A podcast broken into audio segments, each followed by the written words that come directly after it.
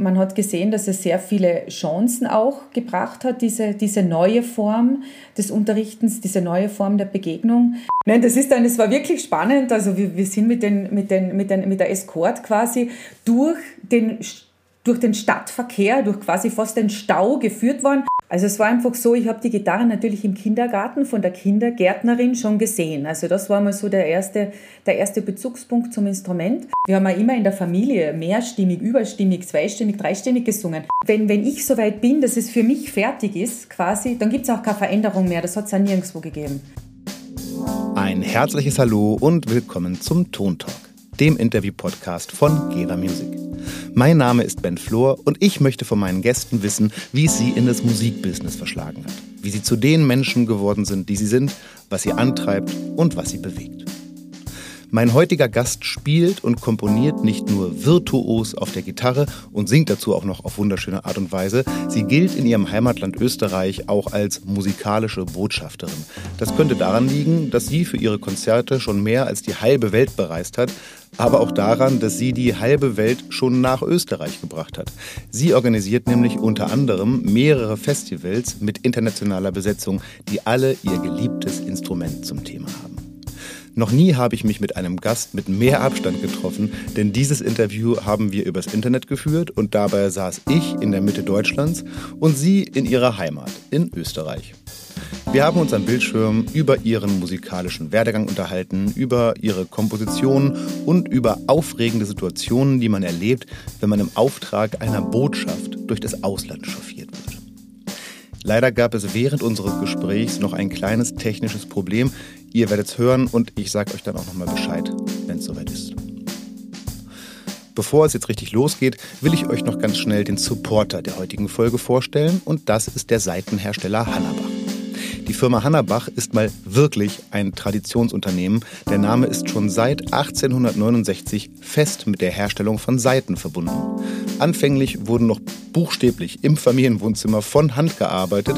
Mit der Zeit wurden die Produktionsmethoden und die Ideen immer moderner. Heutzutage arbeitet Hannabach mit traditionellen, aber auch mit ganz neuen Materialien und Konzepten und produziert damit Seiten ganz unterschiedlicher Klangfarben. Übrigens liegt das Hauptaugenmerk seit den 1960er Jahren auf der Herstellung von Nylonseiten, wie zum Beispiel der meisterwürdigen 728er Custom-Made-Serie, die auch mein Gast benutzt. Ich persönlich finde noch ganz erwähnenswert und cool, dass bei der Herstellung der Seiten auch auf ökologische Themen geachtet wird. Zum Beispiel besteht die Verpackung nur aus einem Papierbeutel, kommt also ohne weiteres Plastik aus. Also ein Ohr und ein Blick darauf lohnen sich. Den Link zu Hannabach findet ihr natürlich in den Show Notes. Und jetzt geht's los mit meinem Gast. Herzlich willkommen, Julia Malischnik.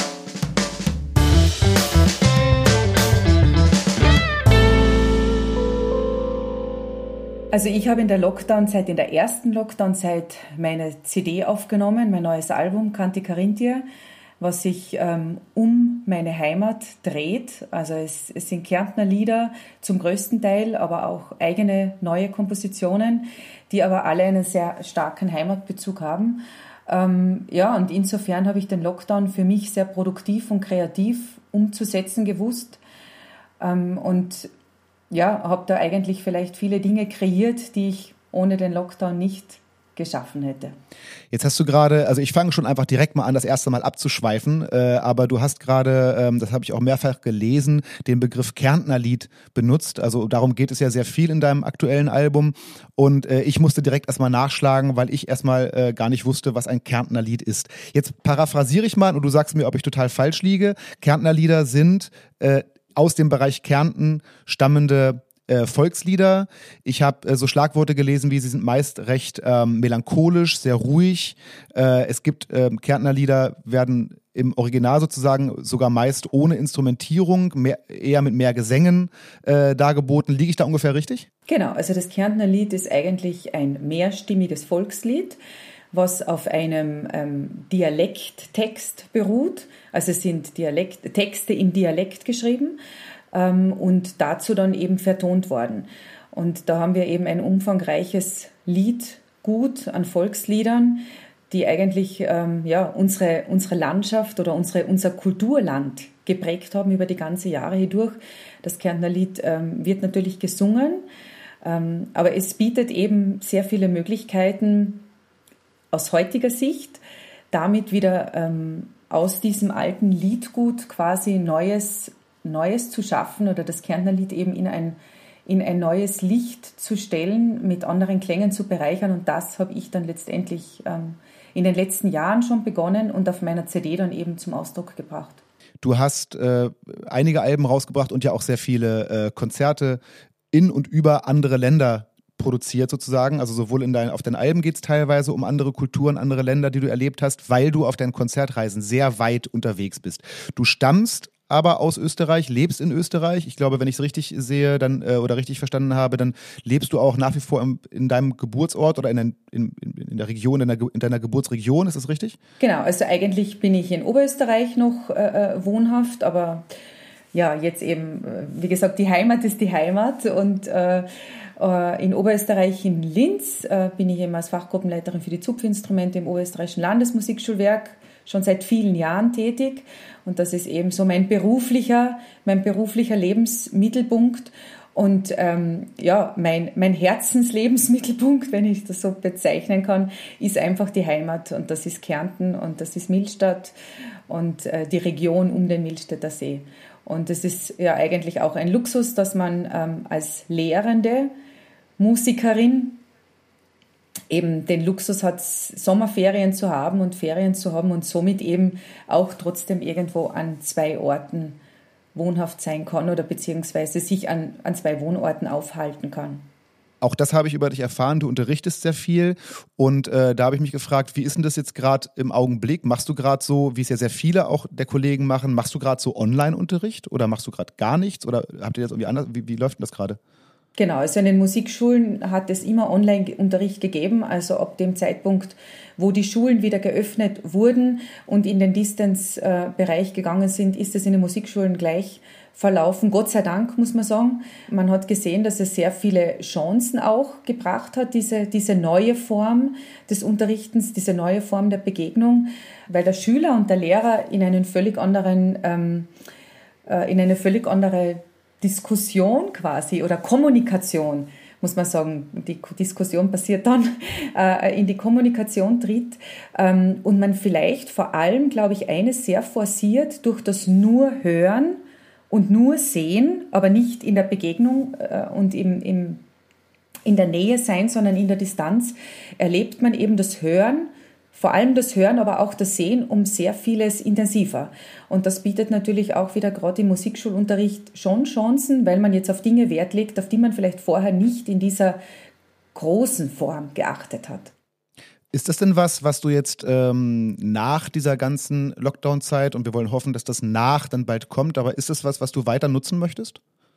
Also ich glaube, es ist einfach immer wieder die Bestätigung, wie wichtig es ist, dass wir Blickwinkel ändern. Es ist einfach nichts monotoner, als immer in, in der gleichen Sitzposition zu sein, äh, ähm, den Schüler immer von rechts aus zu, zu betrachten oder zuzuhören. Ich glaube, es ist einfach, diese Situation zeigt uns auf, wie wichtig die Flexibilität für uns Menschen ist, die Blickwinkel ständig zu verändern, neu auszurichten, ähm, auch wenn es Herausforderungen sind, dass man trotzdem ähm, durch neue Blickwinkel lernt man dazu und man wird sich weiterentwickeln und man hört Dinge anders. Also ist vielleicht ein gutes Beispiel mit der CD-Aufnahme. Äh, das ist für mich immer irrsinnig, eine irrsinnige Überraschung und einfach ein positives Geschenk, wenn man merkt, man nimmt eine CD auf und man ist irrsinnig beschäftigt mit, mit Hören, vor allem dann im, im Misch, in der Mischphase, also im Mixing, in der Mixing Phase. Äh, wo man so viel hört, dass man plötzlich ganz anders hört, als man jemals zuvor gehört hat.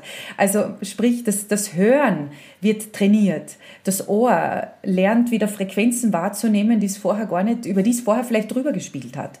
Und das ist vielleicht so irgendwie auch ein Beispiel, wo man sagen kann, man kann das nicht ständig machen, weil wenn man ständig sich nur so auf dieses urintensive Hören konzentrieren würde, könnte man das Leben nicht äh, so in der Form gestalten.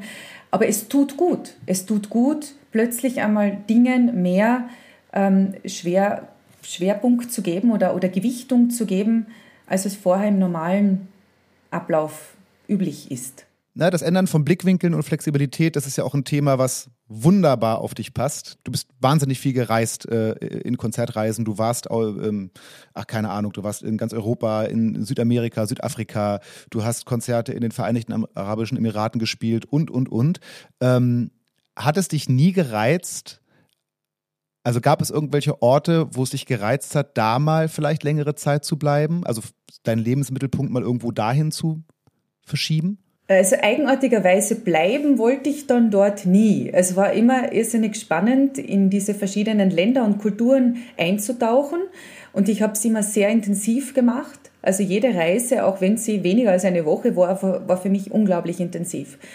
Ähm, und inspirierend und dann wieder kreativ bringend für, für die nächste Zeit.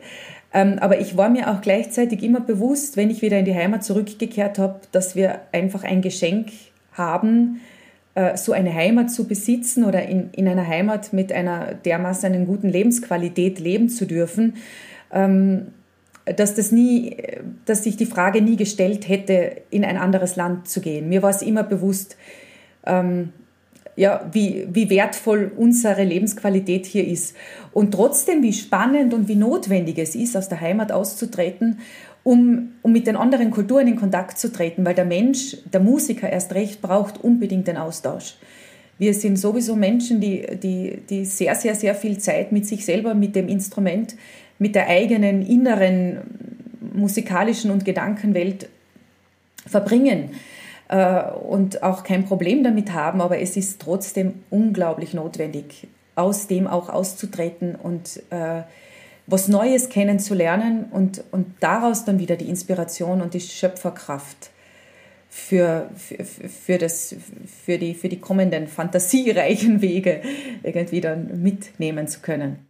Jetzt bist du ja eine Weile nicht gereist, konntest nicht reisen. Stellt sich dann ein Fernweh ein? Mm, bis dato noch nicht, aber ich habe natürlich meine letzte Reise, die ich gemacht habe, das war Marokko.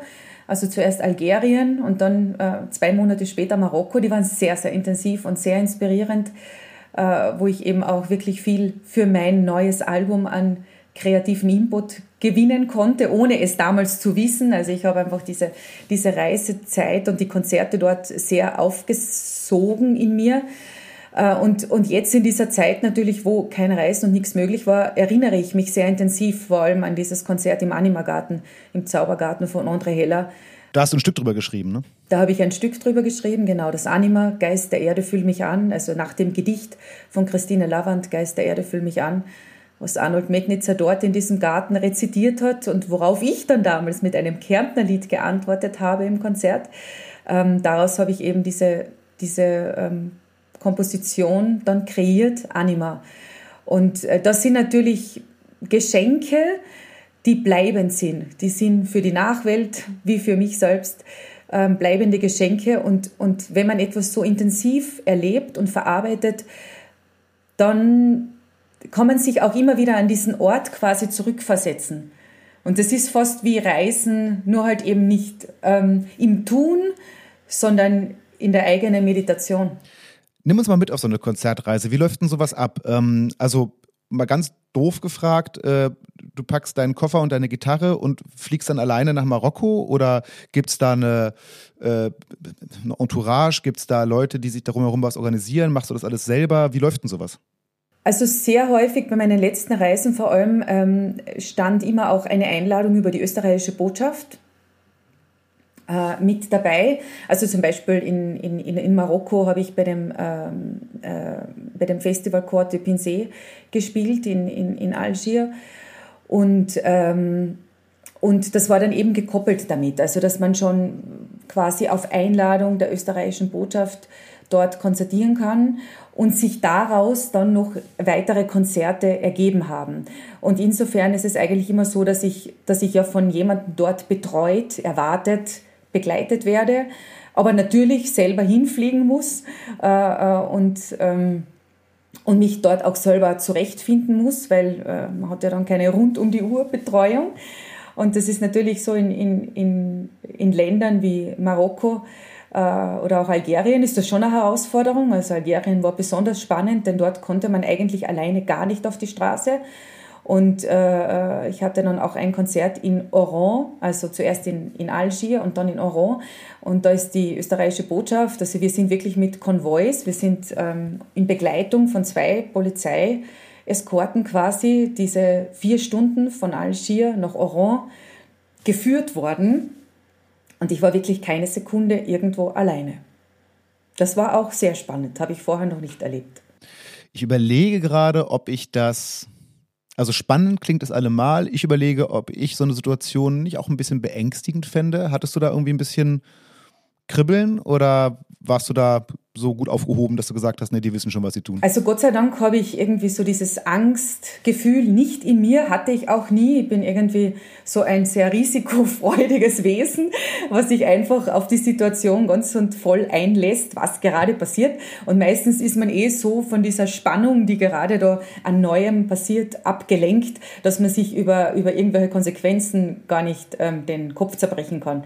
Ähm, aber natürlich so im Nachhinein betrachtet, das ist schon äh, eine, eine Adventure auf jeden Fall, wenn man sich da vorstellt, man fährt, also man, das kennt man normalerweise aus dem Film und von Hollywood-Stars die, äh, oder von großen Politikern. Und, ich habe so eine Filmszene gerade genau vor Augen, Menschen, wie so ja. der ja, total. Ja, nein, das ist dann, es war wirklich spannend. Also wir, wir sind mit, den, mit, den, mit, den, mit der Escort quasi durch den durch den Stadtverkehr, durch quasi fast den Stau geführt worden. Alle anderen Autos mussten ausweichen, weil jetzt diese drei Autos, in dem wir gesessen sind, äh, vorbeifahren mussten und äh, hinten die Österreich-Flagge am Auto. Es, es, war sehr spektakulär.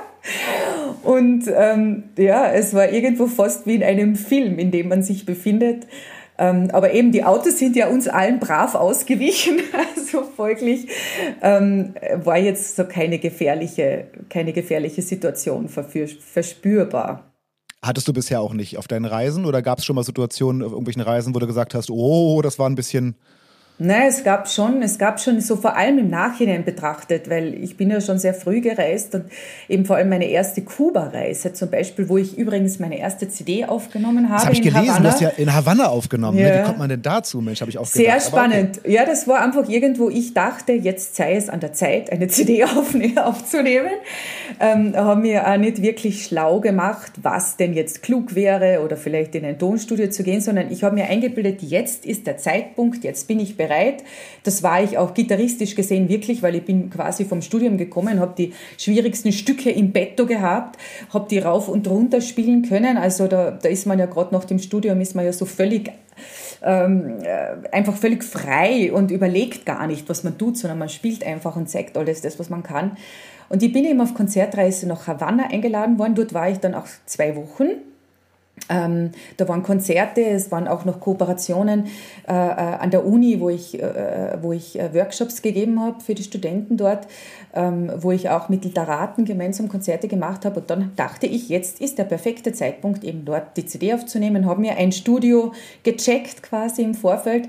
Äh, aber das war natürlich wirklich äh, ein Abenteuer, das muss man sagen, weil ich selber hatte keine Ahnung noch, von Tonstudioaufnahmen auch noch nicht, was bedeutet Qualität, was bedeutet, ähm, was bedeutet wirkliche Hörqualität, Aufnahmequalität. Ich habe es einfach gemacht.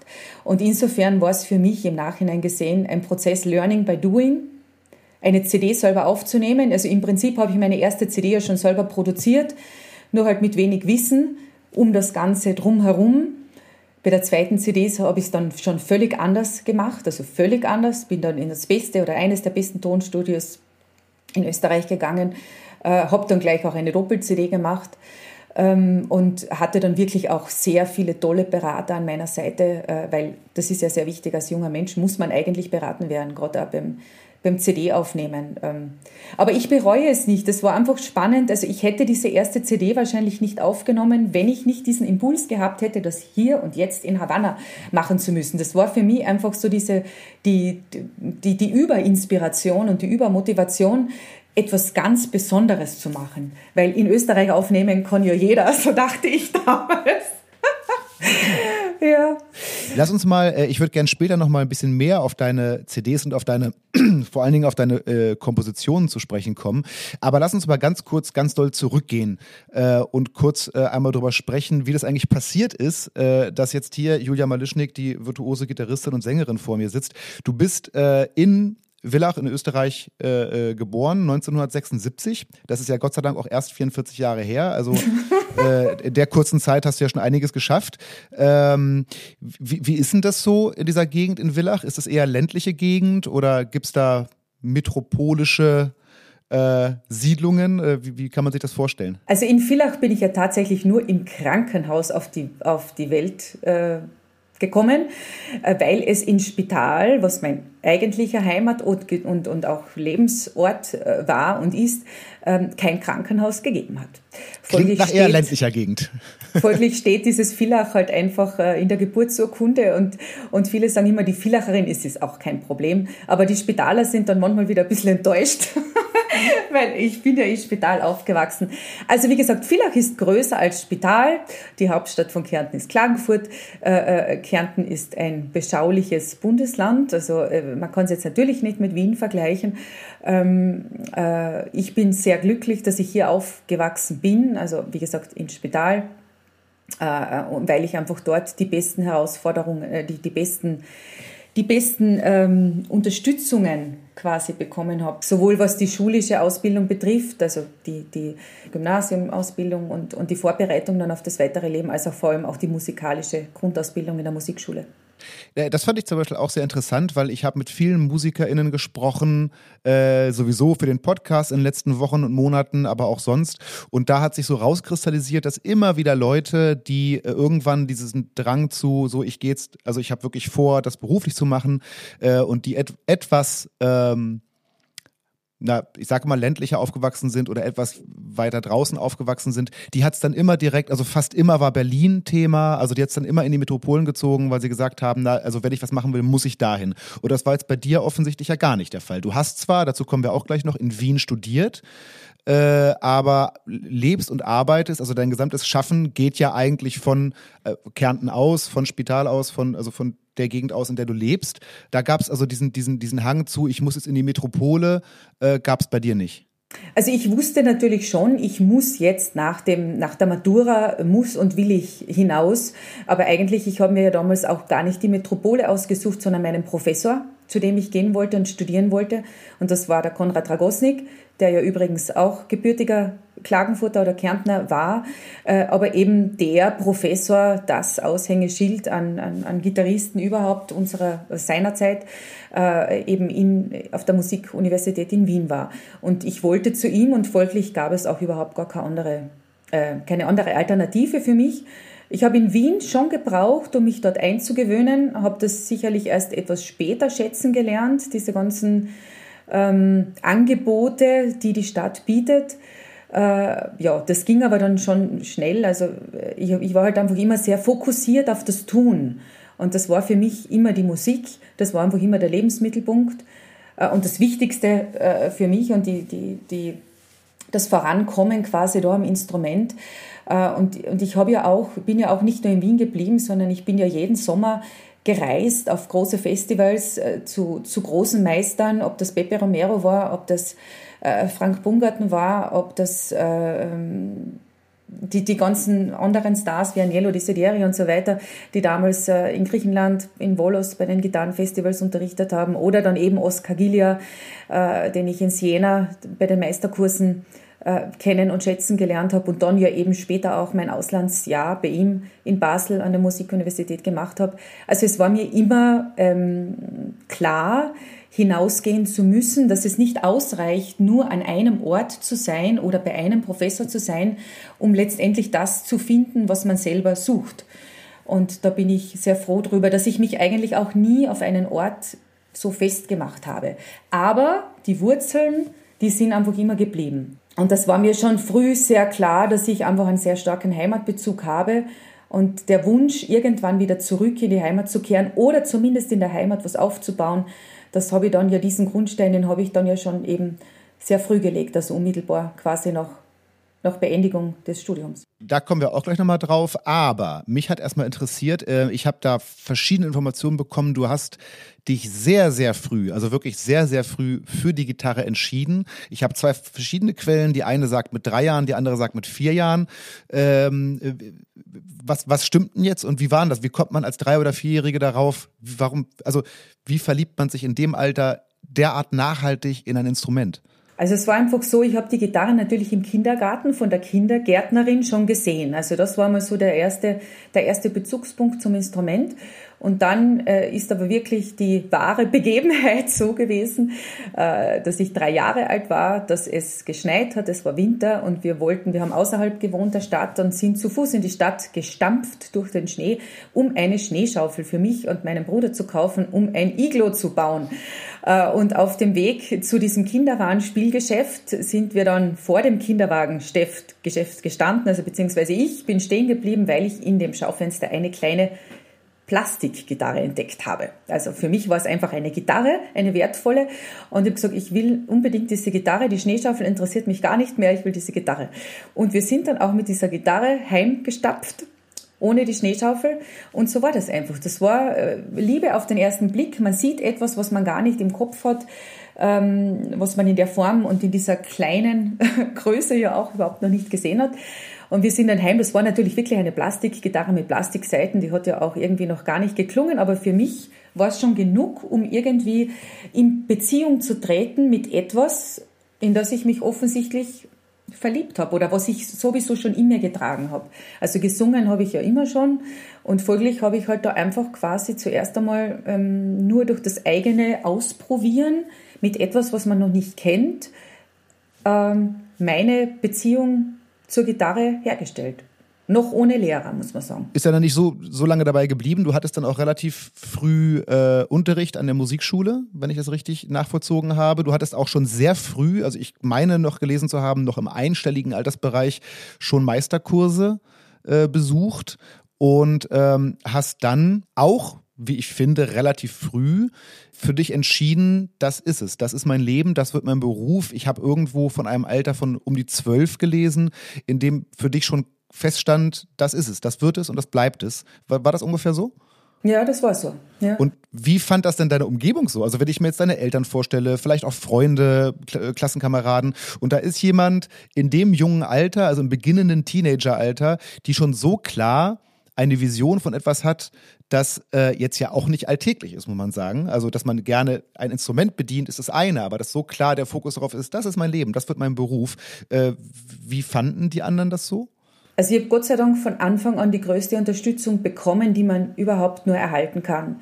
Also die Eltern haben einfach gewusst, gesehen, gehört, das Kind ist musikalisch, haben das einfach nach ihren allen Möglichkeiten unterstützt, wobei ich aus keiner Musikerfamilie komme, muss man sagen sondern die Eltern einfach nur ähm, musikalisch immer gewesen sind und immer das gefördert haben, das gemeinsame in der Familie, das gemeinsame Musizieren, das gemeinsame Singen äh, und natürlich auch diese Unterstützung, ähm, dem Kind die Aufmerksamkeit zu geben, weil das ist ja ganz wesentlich. Wenn ein Kind etwas gerne macht oder gerne singt oder gerne ein Instrument spielt, dann braucht es ja unbedingt den Zuhörer. Also ich habe das immer gebraucht. Da reichen dann die Puppen nicht aus.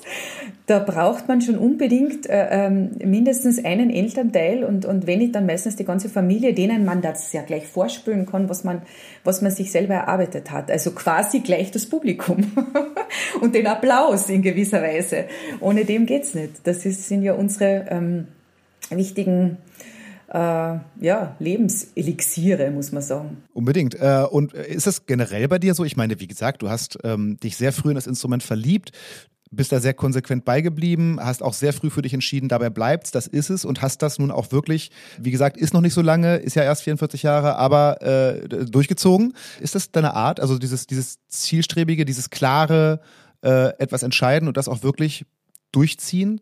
Ja, also ich bin sehr ich bin sehr hartnäckig und sehr ausdauernd. Das äh, ist mir Gott sei Dank auch irgendwo mitgegeben worden, was den Charakter betrifft. Also wenn ich ein klares Ziel oder eine Vision vor mir sehe, dann verfolge ich es auch. Und es gibt natürlich auch Dinge, die denkt man sich, die möchte man unbedingt haben und es klappt einfach nicht. Äh, und irgendwann kommt ganz was anderes und man lernt oder versteht im Nachhinein, Gott sei Dank hat sich dieser große Wunsch da gar nicht äh, ähm, realisieren lassen, weil es das Schicksal hat es anders gemeint. Gell? Also auch das äh, lernt man im Leben ja dazu. Mit dem Kopf durch die Wand funktioniert ja auch nicht. Aber äh, was sehr wichtig ist, und das wird eigentlich immer bestätigt, wenn ich für mich innerlich vor allem auch mein Ziel, wenn der Wunsch so groß ist, äh, etwas Bestimmtes zu erreichen, dann kann einen auch niemand und nichts davon abbringen. Und alles, was man halt braucht, ist wirklich viel Durchhaltevermögen, viel eigene Kraft, äh, viel eigene Motivation. Ähm, ja, und immer wieder, immer wieder das Vertrauen und die Hoffnung, ähm, dass, das, dass, das, dass das Leben es gut mit einem meint. Äh, und dann ergeben sich die Dinge meistens eh irgendwie von alleine. Na, von allein ist so eine Sache, weil man ja schon sagen muss, dass äh, also das, was du mit deinem Durchhaltevermögen beispielsweise auf der Gitarre äh, jetzt mittlerweile zu vollbringen imstande bist. Also ich bin nicht so tief in dieser, in dieser klassischen oder überhaupt Akustikgitarrenszene drin, muss ich ganz ehrlich zugeben. Ich habe da nur wenige Vergleiche, aber äh, ich habe mir in letzter Zeit viel Musik von dir angehört und angeschaut und ich habe äh, teilweise Sachen gesehen, von denen ich nicht wusste, dass es geht. Also ich habe, um ein Beispiel zu nennen, du spielst äh, auch auf einer deiner CDs und es gibt auch ein Video davon, Asturias, das im Ursprung meines Wissens ein Klavierstück ist. Also ich kenne es zumindest in verschiedenen Klavierinterpretationen und die finde ich schon sehr beeindruckend. Und dass sowas dann auf der Gitarre Gitarre machbar ist, da habe ich gedacht, hä? Ich habe teilweise nicht verstanden, wo die Töne herkommen, die du da gerade produzierst. Ich muss mir das nochmal ein bisschen genauer anschauen. Ähm, du hast ja, äh, wir haben gerade schon drüber gesprochen, in Wien studiert und später noch in Basel und zwar klassische Gitarre. Das war dein Studiengang eigentlich. Würdest du dich heute noch so als Klassikerin bezeichnen? Nein, nicht wirklich. Äh, also ich würde mich natürlich, ich habe die ganze klassische Ausbildung mitgemacht und äh, ähm, aber ich habe aus diesem ganzen Gelernten meinen eigenen Weg gesucht und gefunden.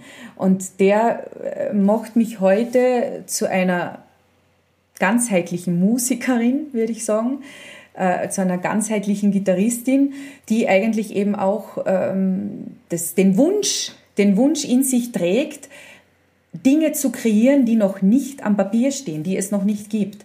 Also einfach immer wieder auch Neues zu machen, Neues zu schöpfen.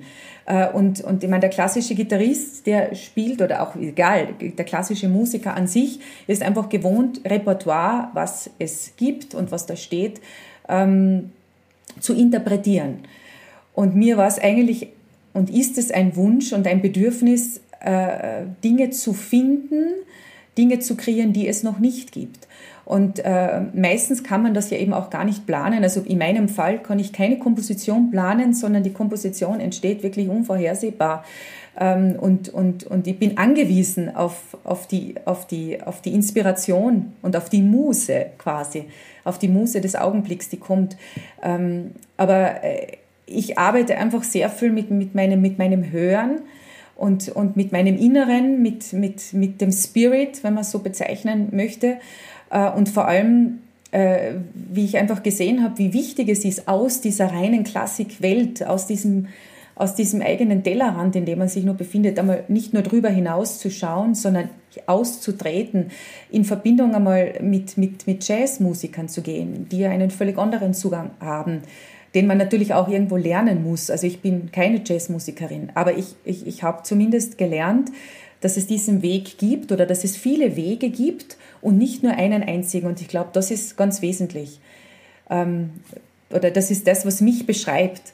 Also ich würde sagen, ich bin klassisch ausgebildete Gitarristin und ich bin natürlich irgendwo Klassikerin, aber ich bin eine Gitarristin mit Stimme, ähm, die sich, die sich ähm, der verschiedenen ähm, Zutaten, die die musikalische Welt einfach offenbart, bedient ähm, oder zumindest die sie immer wieder versucht und, und irgendwo bin ich ein bisschen was wie eine, ähm, vielleicht auch in, in, gewisser Weise eine Zauberin oder sowas, also äh, äh, ja, im magischen, im magischen Sinne, nämlich, dass ich einfach immer auf der Suche bin nach, nach Klängen, die, die mich selber irgendwo so berühren und, und, und, und begeistern, äh, wie ich selber noch nicht gehört habe. Und aus, aus dem spinne ich einfach wieder oder komponiere. Komponieren ist ja im Prinzip auch etwas was Magisches eigentlich. Es ist ein Prozess, den man, den man vorher gar nicht beschreiben kann. Und im Endeffekt, wenn es gelingt, äh, ähm, ja, steht einfach dann etwas, ein Werk da, was, was, was für die Ewigkeit bleibt.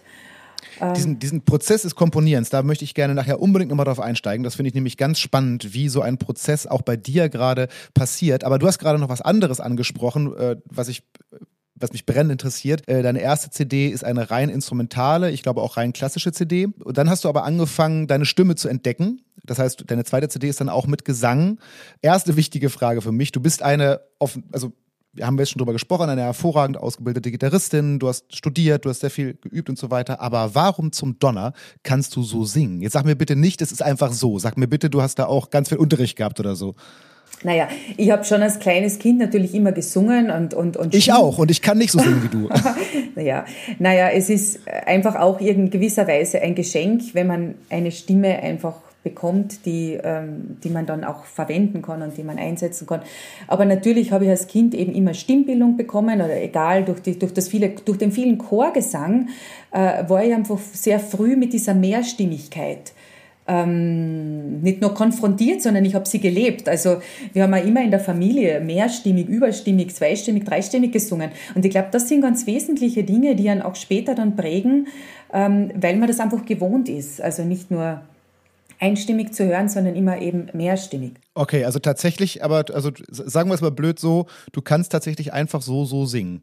Mann, oh ja, Mann, muss das, man eigentlich dann so sagen. Also ich habe nicht Gesang studiert, sondern das, was ich bekommen habe, ist das, was, was andere wahrscheinlich auch bekommen. Das ist einfach Stimmbildung.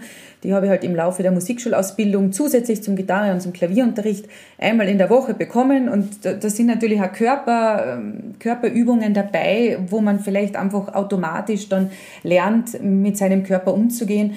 Aber man muss äh, wirklich ehrlicherweise sagen, ich mache nicht sehr viele Stimmübungen vor einem Konzert und, und dergleichen, sondern ich merke, ich, ich verlasse mich da wirklich auf, auf die Intuition und auf das, was in mir ist. Und ich, ich muss auch sagen, ich singe auch nicht immer, sondern ich singe meistens, also zu Hause jetzt zum Beispiel beim Üben, ich setze mich jetzt nicht hin und sage so, und jetzt mache ich eine Stunde Gesangstraining und jetzt mache ich eine Stunde Gitarre-Technik-Training. Ähm, ich bin da ein sehr... Ähm, ein sehr, was auch nicht, wie soll man es bezeichnen? Äh, ich lasse mich einfach von dem leiten, von meinen Gefühlen, von meiner Emotionslage. Und äh, ich würde jetzt nicht singen, wenn mir nicht danach ist. Mhm. Und in einem Konzert ist es natürlich wieder anders, weil äh, da hat man halt ein vorgefertigtes Programm. Aber ich habe es ja in der Tat eigentlich so angelegt. Das Singen kam für mich dann als, als zusätzliches, als zusätzliche Klangfarbe, so muss man es eigentlich bezeichnen. Klangfarbe ist auch ein gutes Stichwort, weil ähm, wenn ich mir äh, jetzt äh, die Gitarristin Julia Malischnik und die Sängerin Julia Malischnik sozusagen nebeneinander lege, äh, dann hat äh, in deinem, also dein Gitarrespiel hat natürlich aufgrund deiner Ausbildung und deiner, deines Werdegangs hat einen äh, sehr klassischen Ton, das heißt also, auch wenn du andere Stilistiken spielst, hört man schon diesen klassischen Ton heraus. Dein Gesang dagegen, nach dem, was ich alles gehört habe, klingt im Gegensatz dazu, also klingt jetzt gar nicht Bel Canto oder so, sondern hat eher so was Jazziges, fast Poppiges. Wie, wie kam es denn zu dem? Also bist du jemand, der ähm, zum Beispiel jetzt in den Hörgewohnheiten oder so auch sowas Souliges, Jazziges durchaus auch hört oder, oder dann nachempfindet? Oder kam das einfach so? Wie kam dieser Gesangston? Der hat sich eigentlich auch wirklich aus mir entwickelt. Also ich habe niemandem nachgeeifert oder mich nicht an anderen Stimmen orientiert, überhaupt nicht. Ich habe es einfach ausprobiert. Ich habe viele verschiedene Lieder gesungen. Ich habe eben viel mit Jazzmusikern zusammengearbeitet und bin da natürlich sicherlich auch in gewisser Weise irgendwo mit beeinflusst worden, also allein durch, durch verschiedene, durch das Ausprobieren oder durch das Singen von verschiedener Literatur, ähm, kann aber, ich kann natürlich nicht das machen, was ein ausgebildeter Jazzsänger macht. Das, das, das, versuche ich auch gar nicht. Aber es ist mir wichtig oder ich bin, sagen wir, glücklich darüber, dass ich für mich meinen Weg gefunden habe, äh, Musik auszudrücken. Und das kann ich, wenn ich die Gitarre und die Stimme verwende, letztendlich mit meinem ganzen Körper. Ja, wie gesagt, das sind eigentlich, bei mir ist das alles sehr ähm, auf ganz natürliche, absolut natürliche Art und Weise haben sich die Dinge so entwickelt und irgendwie sich so zu einem Ganzen vereint und gefunden, ähm, ja, dass ich vieles gar nicht hinterfrage. Und wahrscheinlich ist es gut, wenn ich das von Anfang an hinterfragt hätte, dann hätte Wollte ich gerade sagen, vielleicht ist das der Trick, ne? Also dieses, dass es sich zufällig irgendwo hin bewegt hat. Du hast immer wieder erwähnt, dass du äh, äh, nicht nachgeeifert hast. Ich weiß, bei irgendeinem Interview hast du mal auf die Frage, warum du einen Song von ähm von Stevie Wonders Stevie Wonder, ja. genau. Äh, äh, äh, als du, dass du einen Song von Stevie Wonder nachgesungen hast und ob du dich mit ihm beschäftigt hättest und so, du hast gesagt, nö, ich hab, der Song hat mich angesprochen, ich habe mich eigentlich gar nicht mit ihm weiter beschäftigt. Ich wollte nur diese Melodie irgendwie ähm, weiterentwickeln oder einfach für mich verwenden oder das hat mich angesprochen. Äh, das scheint sich ja motivisch ein bisschen auch bei dir durchzuziehen, dass dich, dass du dich gar nicht so sehr darum kümmerst. Also als Beispiel im Gesang, ich zum Beispiel äh, kenne das ganz häufig, dass ich gerne beim Singen klingen möchte wie und das klappt natürlich nie. Und deswegen ist es immer falsch. Also ich habe meine Stimme, glaube ich, noch gar nicht entdeckt und durch dieses, äh, durch dieses äh, sich eben keine in Häkchen Vorbilder suchen, hast du ja vielleicht überhaupt erstmal die Gelegenheit gehabt, deine Stimme zu entdecken. Finde ich, finde ich eine sehr gute Taktik. Ich müsste davon lernen. Ich versuche das. Lass uns mal, ich habe es vorhin schon mal angedroht, ich, äh, du bist und bezeichnest dich selber ja auch nicht nur Gitarristin und Sängerin, sondern eben auch Komponistin. Du komponierst sehr viel für die Gitarre, sehr viele eigene Stücke. Ähm, Lass uns mal, nimm uns mal in so eine Kompositionsarbeit mit. Wie funktioniert denn sowas? Also, ja, wie kommst du zu einer Komposition? Wie läuft so ein Prozess? Hm. Ich kann vielleicht die Geschichte meiner ersten Komposition erzählen, weil die zeigt wahrscheinlich am besten auf, wie das bei mir funktioniert.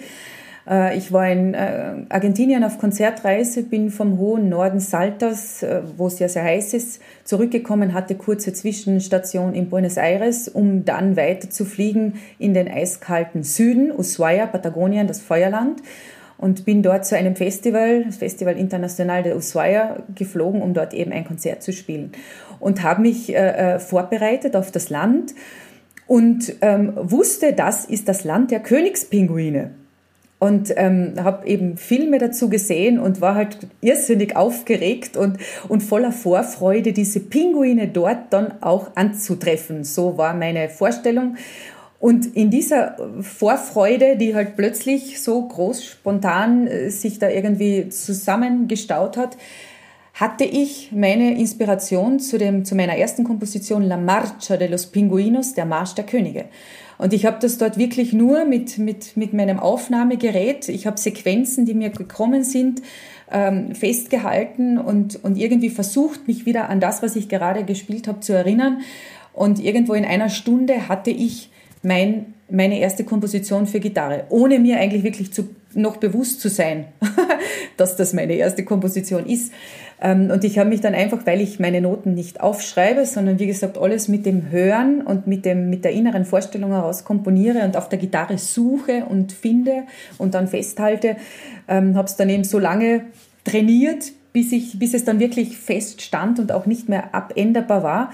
Und habe es dann eben in Ushuaia auch aufgeführt, meine, meinen Marsch der Pinguine und war dann nur sehr... Ah, so schnell ging das? Ja, ja, das ging wirklich dann, das waren ja fünf Tage später, war ich dann beim Festival äh, in, dem, in dem Land des Eises, weil dort war ja wirklich eiskalt, Schnee und, und, und tiefster Winter.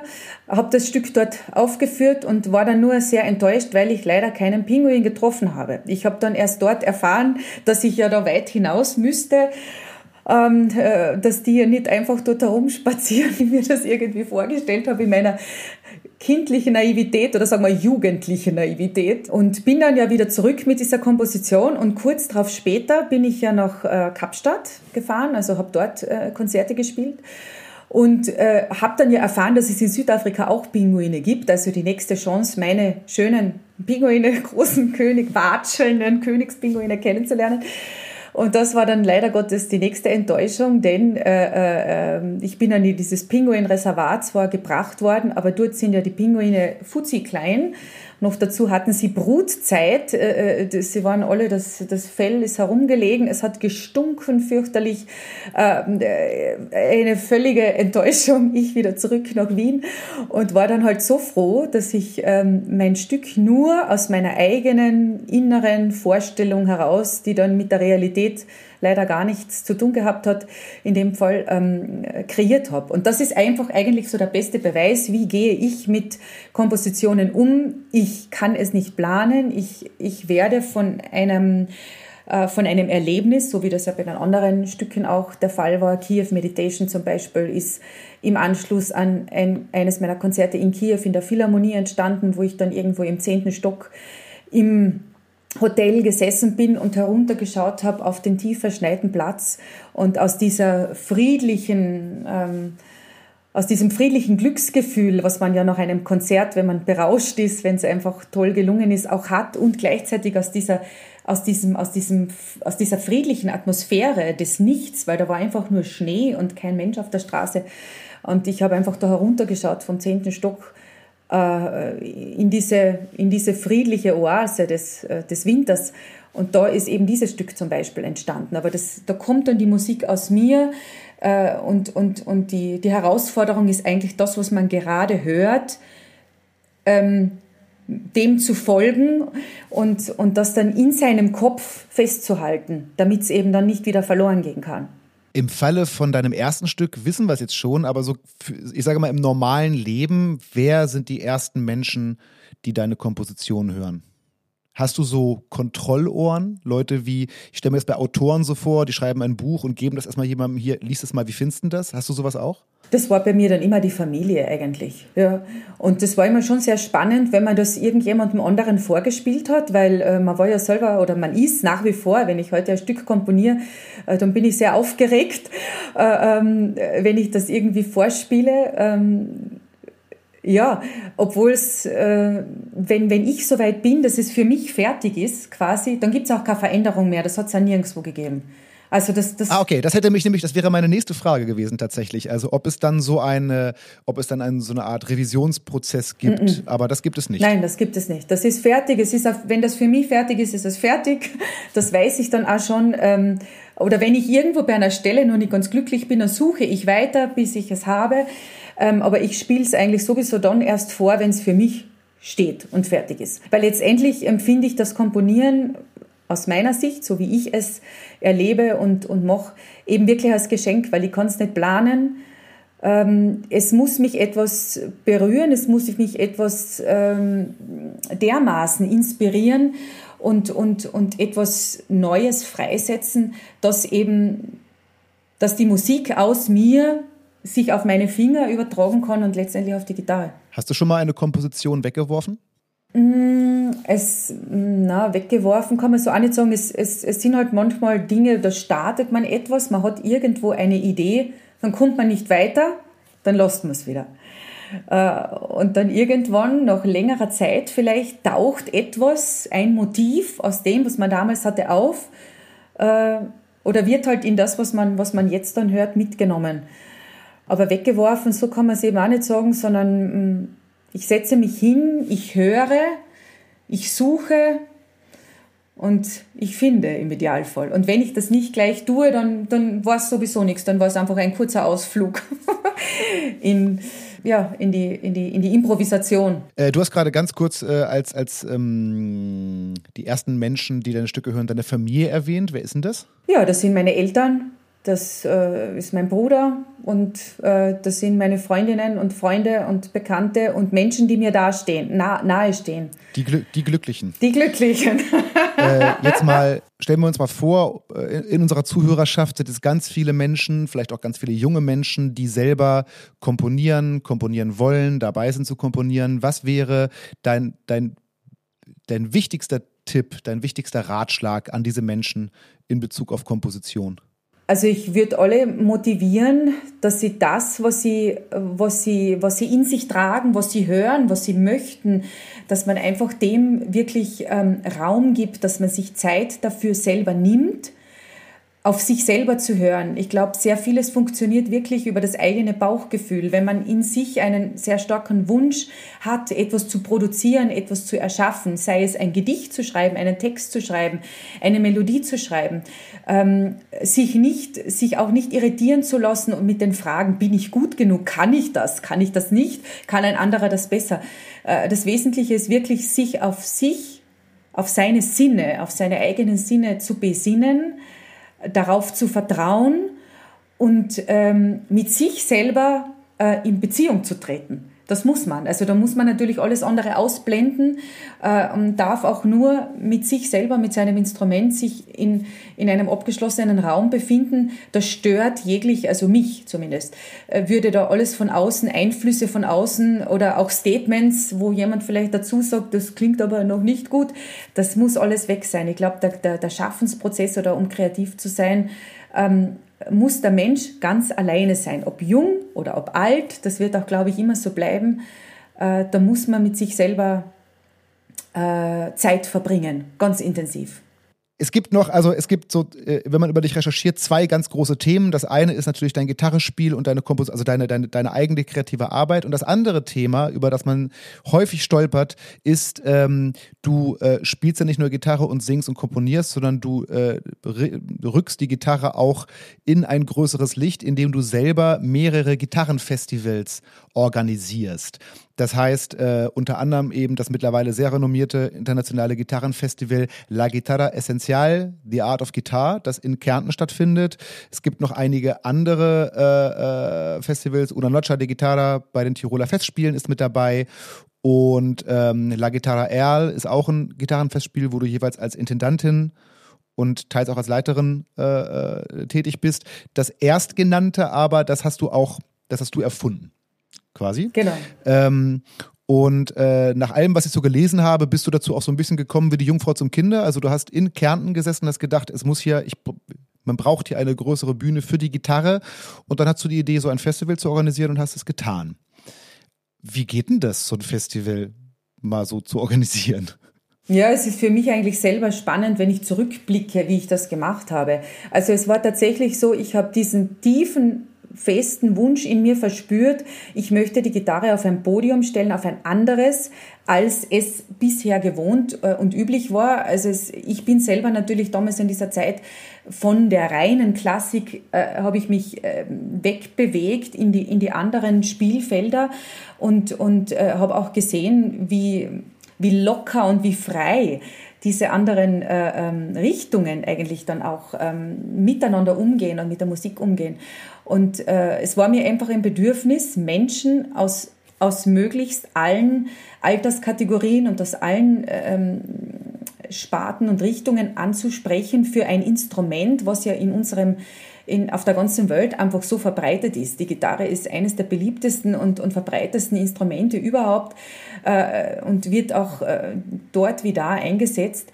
Äh, und trotzdem finden sich in den rein klassischen Konzerten eben sehr wenige Zuseher im Verhältnis zu, zu anderen. Und das war eben eigentlich so mein Hauptwunsch damals vor 14 Jahren die Gitarre auf ein Podium zu stellen, wo es ein breites Publikum anspricht und erreicht und wo die Gitarre sich eben mit allen anderen äh, ähm, Kolleginnen und Kollegen aus den anderen Bereichen quasi treffen kann. Also weg von dieser solistischen Gitarre und hin äh, zur, äh, zur Symbiose quasi und, und zum Zusammenspiel und zum kreativen Finden von Spielräumen äh, und, und, und Spielfeldern von eben noch nicht Dagewesenen. Das war mein, mein, mein, meine Hauptintention. Äh, ja, und ich bin heute dankbar, dass sie, dass sie so aufgegangen ist ich habe mich gefragt, ähm, also mittlerweile, du hast es gerade schon gesagt, das Festival jetzt, also ist schon 14 Jahre alt, also ist auch schon Teenager. Ich muss ehrlich zugeben, ich habe vorhin schon gesagt, ich bin in dieser klassischen Gitarrenszene nicht so sehr drin. Ich habe mir viele der Künstler angeschaut, die äh, auf deinem Festival gespielt haben. Ich muss ehrlich zugeben, so direkt mir entgegen, also ich kannte direkt erstmal nur zwei Namen so richtig. Das eine war Aldi Miola, äh, der dort gespielt hat, und das andere war interessanterweise David Halfgott, der aber Pianist ist und auf eurem zehnten Jubiläum gespielt hat. Auch sehr spannend eigentlich, wie es dazu kam. Ähm, trotzdem, ich habe ein bisschen recherchiert und äh, es spielt schon echt, echt, echt dolle große Namen auf diesem Festival. Äh, das Festival lebt natürlich auch davon, dass es gesponsert wird. Also ihr braucht Sponsoren, die äh, Finanzhilfen, du holst diese internationalen Künstler her. Ähm, ja, dass, es, dass das nach 10, 12, 14 Jahren bei so einem renommierten Festival irgendwie funktioniert, kann ich mir vorstellen. Aber jetzt stehst du vor 14 Jahren da und denkst dir, ich mache dieses Festival, oder eigentlich genau genommen vor 15 Jahren, du wirst ja eine Weile Vorlauf gebraucht haben. All das brauchtest du damals ja auch. Du brauchtest Sponsoren, du brauchtest die Künstler, die kommen. Wie, wie überzeugt man die davon, jetzt mal nach Kärnten zu kommen, weil äh, Julia Malischnik da diese Idee hat? Ja, Im ersten Jahr war ja Ralf Dauner zum Beispiel schon zu Gast. Gerardo Was Nunez, ja auch mal echt eine Ansage ja, ist, Mann, oh Mann. Ja, das war eine Ansage. Ähm, ja, ich hatte einfach das Glück zu, zu, zu, also einfach Kontakte zu haben. Ich habe schon sehr früh wirklich Networking betrieben und, und hatte das Glück, damals auch über ECM zum Beispiel, einfach auch in, in diese Szene irgendwie reinzukommen oder einfach halt an Kontakten leichter anzudocken, als man das eben sonst nicht macht, wenn man unbekannt ist und auch noch nichts nachzuweisen hat. Ähm, ja, und insofern äh, äh, ging das eigentlich ganz, ganz natürlich und, und irrsinnig leicht von der Hand. Das erste Festival schon und, und trotzdem muss man sagen, ich habe ja alles, äh, es war wirklich jedes Jahr Schritt Learning by Doing, weil ich habe kein Marketing studiert und auch kein Kulturmanagement studiert.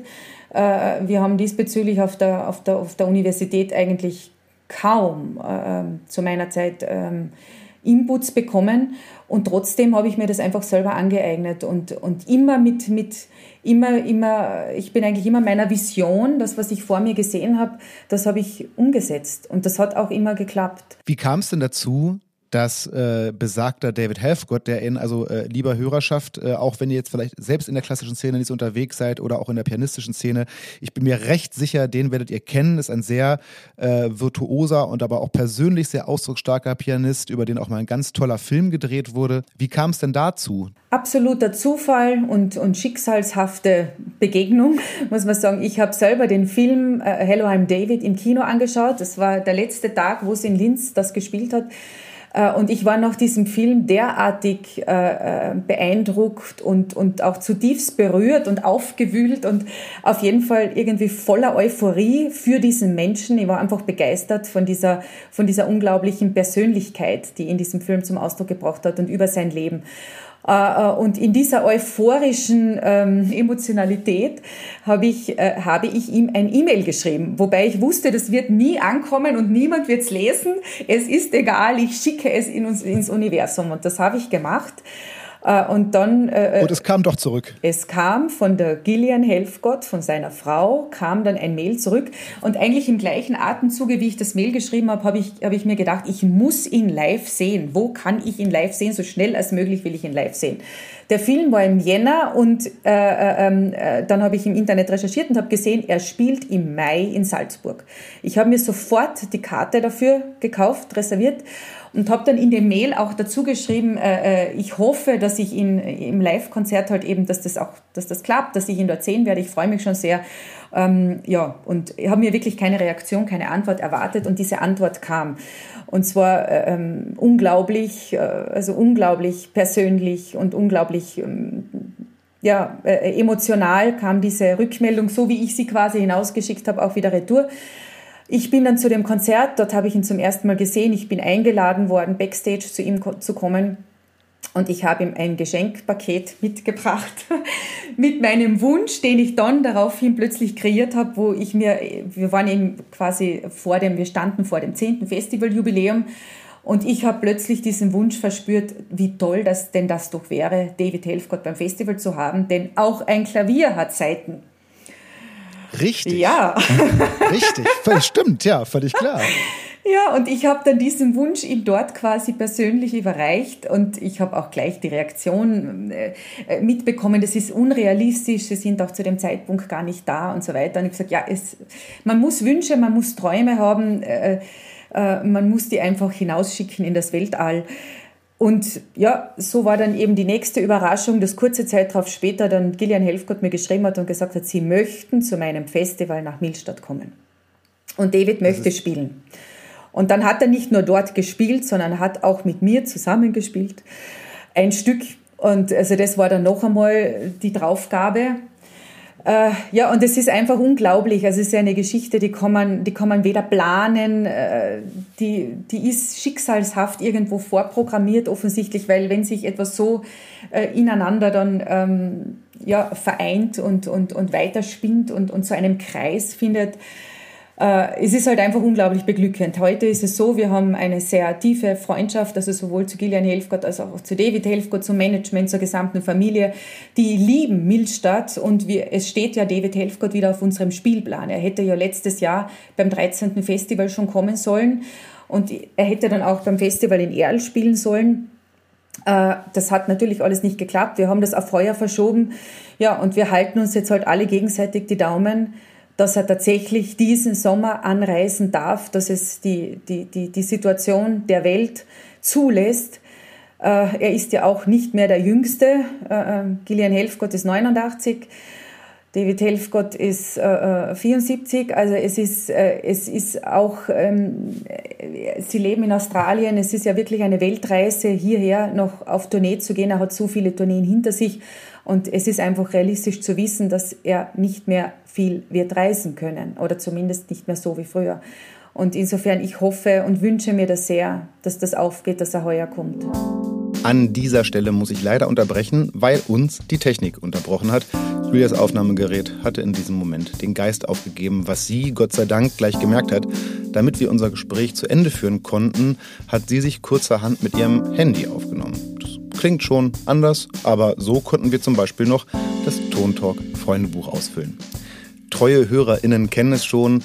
Ich lese meinem Gast die einfachen Fragen aus eben einem solchen Freundebuch vor. Eigentlich für acht, neunjährige Kinder gedacht. Manchmal sind die Antworten kurz, manchmal etwas länger und manchmal sprechen wir noch ein bisschen ausführlicher darüber. Also hört mal, was Julia so antwortet. Es geht total einfach los und da wirst du auch nicht lange nachdenken müssen. Dann irgendwann wird es ein bisschen tiefer. Mein Name. Julia mein Spitzname?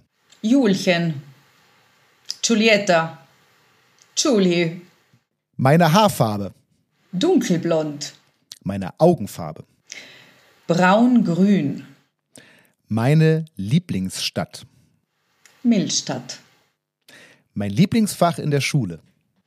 Englisch. Tatsächlich? Ja. Ah. Wir hatten einen super Lehrer und dann eine super Lehrerin. Englisch habe ich immer geliebt. Sprichst du immer noch gut Englisch? Ja, I hope so. Makes sense in regards to concert journeys. Yes. Ähm, meine, mein Lieblingslehrer oder Lieblingslehrerin? Die Barbara Dietrich. Warte, das war deine Gitarrenlehrerin, ne? Genau. Ja, die hast du mehrfach erwähnt. Schöne Grüße. Das zählt ja, gell? Das, das zählt unbedingt, ja. Also unbedingt. Muss man nicht auf die Schule zurückgehen. Unbedingt, nein, nein, auf jeden Fall. Also allerliebste Grüße an Barbara Dietrich. Die hat da irgendwas total richtig gemacht, wie man sieht. Genau. Lieblingsfarbe? Oh, pff, da gibt es so viele. Blau, grün, weiß, äh, rosé. Okay. Geht das durch? Das geht Die Farben durch. des Regenbogens. Absolut. Oh, das ist schön. Genau. Nehmen wir den Regenbogen. Das geht durch. Lieblingstier? Chinchilla. Echt? Oh, das ist aber speziell. Ja. Das hatte mein Bruder. Die sind so weich wie sonst kaum ein anderes Tier. Deswegen. Okay. Hm, das, da, dann spiele ich diesen, diese Stelle des Podcasts spiele ich meinen Töchtern nicht vor. Jetzt bin ich sehr, sehr gespannt. Äh, alles, alles Berufliche zählt nicht. Meine Hobbys. Langlaufen im Winter, Schwimmen im Sommer, Sonne tanken, auf den See hinausschauen, im Boot sitzen, Singen, Gitarre spielen. ich habe gesagt, das Berufliche zählt nicht. Nein, du hast natürlich vollkommen Ja, aber es ist gleichzeitig Hobby. Ja, das stimmt. Du hast gerade sehr viel. Also bist du ein, bist du ein Draußenmensch? Ja, also ich brauche unbedingt die Sonne auf jeden Fall. Ich bin ein Sonnenmensch, würde ich mal sagen, und ich bin ein Wassermensch. Also mich zieht es zuerst an den See und an das Wasser und an das Meer, bevor es mich auf den Berg zieht, weil der Berg ist etwas beschwerlicher, wobei ich auch jetzt schon gelernt habe, ähm, das sehr zu schätzen, wenn man da ähm, hoch oben am Berg ist und dieses Panorama sieht, das hat schon sehr viel.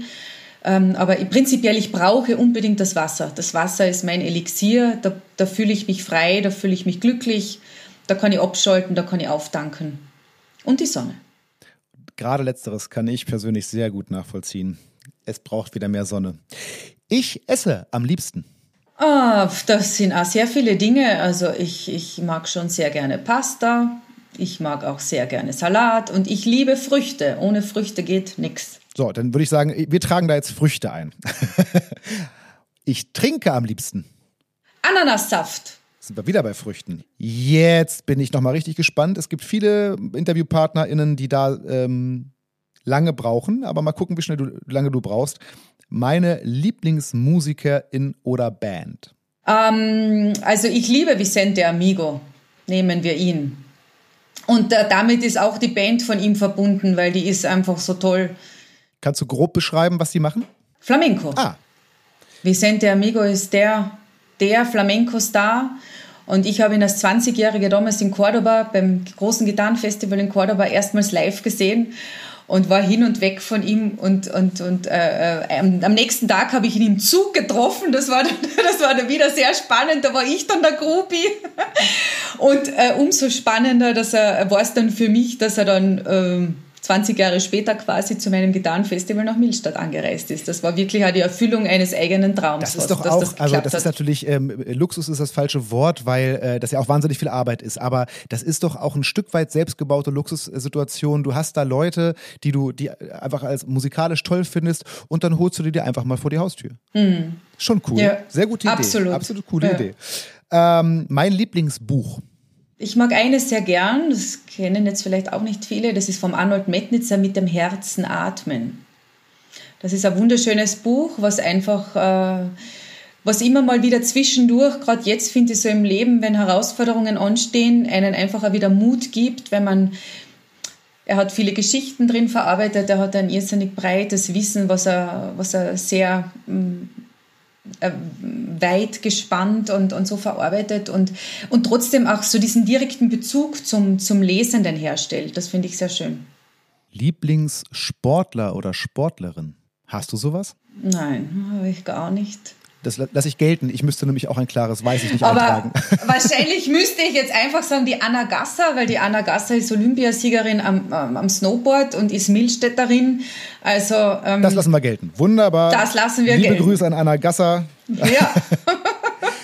ähm, da bin ich gespannt, ob du sowas hast. Lieblingsfilm oder Lieblingsserie? Na, Serie gar nicht irgendwie. Also das war vielleicht früher, aber das zählt nicht mehr. Ähm, äh, Lieblingsfilm, ach Gott, da gibt es auch viele, aber ich würde jetzt vielleicht wirklich sagen Hello, I'm David, weil der ist so toll. Äh, und ich habe ihn ja auf DVD, also ich schaue ihn mir immer mal wieder an, vor allem dann, äh, wenn ich Sehnsucht habe nach diesem Menschen, der so eine tolle Energie einfach ausströmt und verströmt, dass man immer dann noch gute Laune hat, wenn man ihn sieht weil äh, er liebt das Leben und er umarmt alle Menschen, das hat er immer schon gemacht. Und wenn man den Film sieht, dann fühlt man sich auch einfach umarmt und, und, und einfach nur voller Freude. Äh, an diesem Leben irgendwie teilzuhaben. Ist das wirklich so? Das habe ich auch mal äh, gehört, dass es so eine charakteristische, charakteristische Eigenschaft von David Helfgott ist, dass er tatsächlich alle Menschen umarmt. Ja, er umarmt alle Menschen. Deswegen wäre es jetzt sehr schwierig für ihn, äh, in, dieser, ja. in dieser Pandemiezeit losgelassen zu werden. Also äh, ich werde nie vergessen, unsere, unsere Titel. Ähm, Headliner quasi in der Zeitung, den es dann gegeben hat, nachdem, äh, nachdem der Film präsentiert worden ist. Der ist ja bei uns vorgestellt worden und im Anschluss die Regisseurin ist eingeladen worden, die Cosima Lange, die ist aus der Schweiz angereist und, und, im, und hat dann auf der Bühne ein kurzes Gespräch äh, äh, ähm, geführt mit David Helfgott. Ähm, und, und, und die Frau Schurian, die hat interviewt.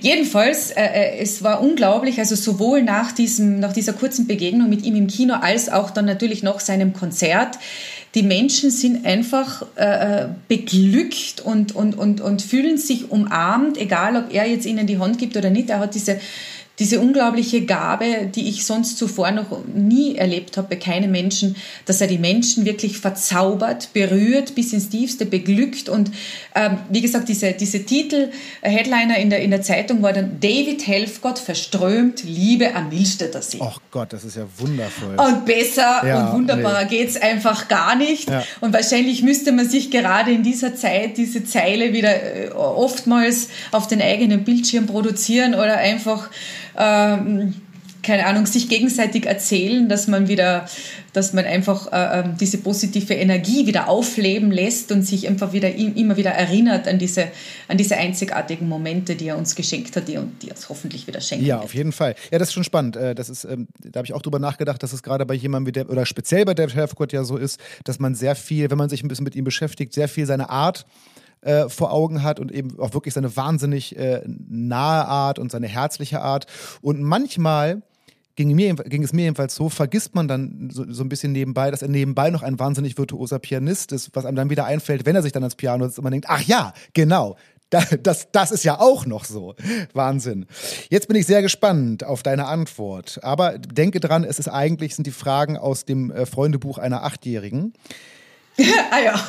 Aber trotzdem musst okay. du sie jetzt äh, in deiner Situation beantworten. Deswegen bin ich sehr gespannt auf deine nächste Antwort. Das möchte ich mal werden eigentlich bin ich das, was ich, was ich bin, aber vielleicht ähm, einfach irgendwie zu einer, vielleicht zu, zu, zu einem, ach, es gibt eigentlich kein Wort dafür, aber äh, ich möchte auch kein Vorbild oder so sein, aber vielleicht zu einer Person.